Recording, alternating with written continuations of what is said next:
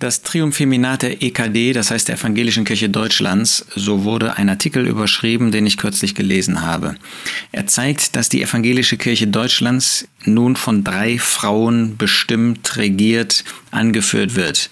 Das ist die neue Ratsvorsitzende, ihre Stellvertreterin und die Präses, auch eine Frau. Das ist schon bemerkenswert, wenn man bedenkt, was Gottes Wort zu der Versammlung Gottes, zu der Kirche Gottes auf der Erde sagt. Wenn zum Beispiel der Apostel Paulus, der überhaupt kein Frauenfeind war, wie ihm das immer unterstellt wird, in 1. Korinther 14 sagt, die Frauen sollen schweigen in den Versammlungen, in den Zusammenkünften also. Denn es ist ihnen nicht erlaubt zu reden, sondern sie sollen sich unterordnen, wie auch das Gesetz sagt. Wenn sie aber etwas lernen wollen, so sollen sie daheim ihre eigenen Männer fragen, denn es ist schändlich für eine Frau in der Versammlung zu reden. Oder ist das Wort Gottes von euch ausgegangen oder ist es zu euch allein gelangt? Nun, die evangelische Kirche Deutschlands scheint dieses Wort Gottes nicht beachten zu wollen. Zweitens, 1 Timotheus 2 wird ausdrücklich gesagt in Vers 12, ich erlaube aber einer Frau nicht zu lehren noch über den Mann zu herrschen, sondern still zu sein. Und dann wird das auch begründet.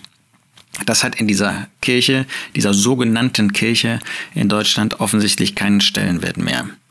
Nun kann man sich darüber aufregen oder auch nicht. Ähm, es ist der Zeitgeist, der hier offenbar ähm, auch äh, Spuren hinterlassen hat. Und äh, man kann ja in einer Kirche, die alles Mögliche lehrt, wo man auch lehren kann, dass das Grab nie leer gewesen ist, das Grab des Herrn Jesus, kann man nicht erwarten, dass an anderer Stelle nach Gottes Wort gehandelt wird. Trotzdem macht uns das als Christen betroffen, dass auch in diesem so direkt in Gottes Wort ähm, verankerten Thema einfach nicht mehr nach Gottes Gedanken gehandelt wird. Wir beugen uns darunter, wir demütigen uns darunter, wir bekennen das als Schuld. So wie Esra, wie Daniel und Nehemiah. Dinge, die sie selber gar nicht zu verantworten hatten, als ihre Schuld bekannt haben. Wir müssen uns fragen, inwiefern dieser Zeitgeist nicht auch bei uns Einzug hält. Und wir müssen ja leider zugeben, dass im christlichen Bereich diese Vorrangstellung ähm, und diese Bewegung im Blick auf die Frau zunehmend auch an Gewicht gewinnt Viele Gemeinden, wo es Pastorinnen gibt, viele Gemeinden, wo es Frauen gibt, die predigen, direkt im Widerspruch zu Gottes Wort, wo man dann versucht, anhand dieses Mittels der Bibelkritik die Bibel auszu, ähm, ja, auszutricksen, ja, dass man das, das Argument des Wortes Gottes aus den Angeln heben möchte, damit, als sei ja damals kontextuell irgendwie nur zu verstehen. Und jeder weiß, wenn er mit seinem Gewissen vor dem Herrn steht, dass das einfach eine Lüge ist, dass das die Lüge des Teufels ist, um Gottes Wort die Kraft zu rauben in unserem Leben. Nun, darüber kann man sich äh, ärgern. Das muss uns auch zu einem heiligen Zorn bringen, wie mit Gottes Wort umgegangen wird, auch unter solchen, die sich nicht nur Christen nennen, sondern die auch Christen sind, die sogar bekehrte Menschen sind, wie wir im Eigenwillen und Ungehorsam Gott und seinem Wort gegenüber handeln können. Aber ich möchte äh, diesen Punkt einmal dazu benutzen, zu zeigen, dass Gottes Wort ja durchaus zeigt, auch im Neuen Testament, was für wertvolle Aufgaben Frauen, gläubige Frauen, Schwestern haben. Ich nehme drei Beispiele. Römer 16. Da wird gesagt, ich empfehle euch aber Phoebe, unsere Schwester, die auch eine Dienerin der Versammlung in Kenchrea ist, damit ihr sie im Herrn der Heiligen würdig aufnehmt und ihr beisteht, in welcher Sache irgend sie euch nötig hat, nötig hat, denn auch sie ist vielen ein Beistand gewesen, auch mir selbst. Da ist eine Schwester, die in äußerer Weise den Gläubigen gedient hat. Ähm, auch Paulus sogar, sie ist ihm ein Beistand gewesen. Ähm, sie hat Fürsorge ihm gegenüber erwiesen. Ähm, sie hat ihn auf irgendeine Weise vielleicht durch ihr Haus beschützt vor Feinden.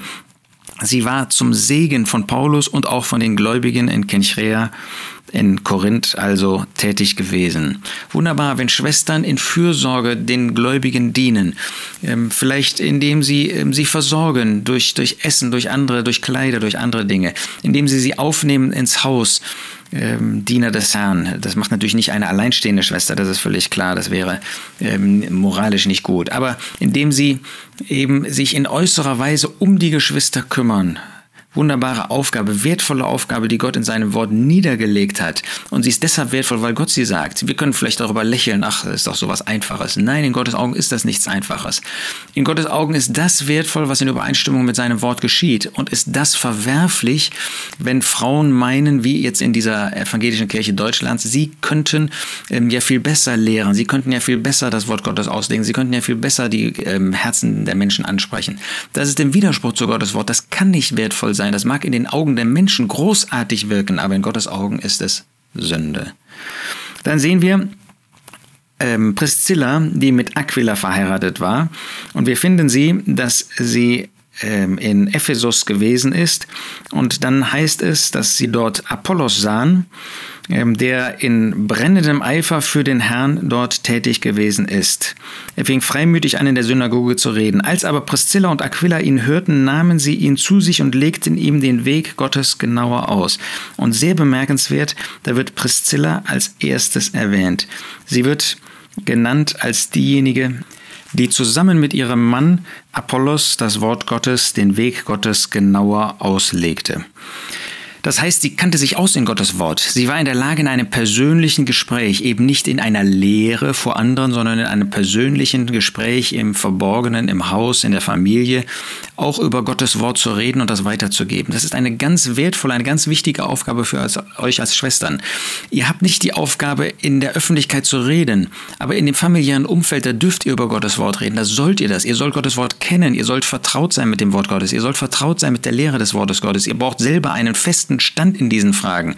Und dann könnt ihr natürlich in diesem Bereich auch anderen eine Hilfe sein. Ich möchte euch ermuntern, Gottes Wort zu lesen. Ähm, wir brauchen euch, wir brauchen eure ähm, Fähigkeit, auch in so einem persönlichen Gespräch den Wert des Weges, den wir mit dem Herrn Jesus gehen, persönlich und gemeinsam, und auch des Wortes Gottes deutlich zu machen. Drittes und letztes Beispiel, Titus 2, da sollten die älteren Frauen die jungen Frauen unterweisen, ihre Männer zu lieben, ihre Kinder zu lieben, besonnen, keusch mit häuslichen Arbeiten beschäftigt zu sein, gütig den eigenen Männern untergeordnet, damit das Wort Gottes nicht verlästert werde. Was für eine wertvolle Aufgabe für ältere Schwestern, will ja keiner sein, aber es gibt viele, Gott sei Dank, jüngeren Schwestern weiterzuhelfen, dass sie ihr Glaubensleben persönlich in der Ehe und in der Familie zur Ehre, zur Verherrlichung, zur Freude des Herrn führen. Das wünsche ich euch, dass ihr die Aufgaben seht, die Gottes Wort euch gibt, dass ihr nicht wie die evangelische Kirche über diese Aufgaben hinausgeht, nicht euch Aufgaben sucht, die Gott Männern gegeben hat, sondern dass ihr Aufgaben wahrnehmt, die der Herr Jesus euch übertragen hat. Und das sind jetzt mal nur drei Beispiele. Wir finden im Neuen und im Alten Testament damit eine ganze Anzahl von weiteren Aufgaben, wertvolle Dienste. Und wenn ihr sie tut, dann seid ihr zum Wohl der Gläubigen, dann seid ihr vielleicht auch zum Wohl von Ungläubigen und dann seid ihr vor allen Dingen zur Freude und zur Verherrlichung des Herrn. Das wünsche ich euch und dass ihr so ein gesegnetes Leben führt.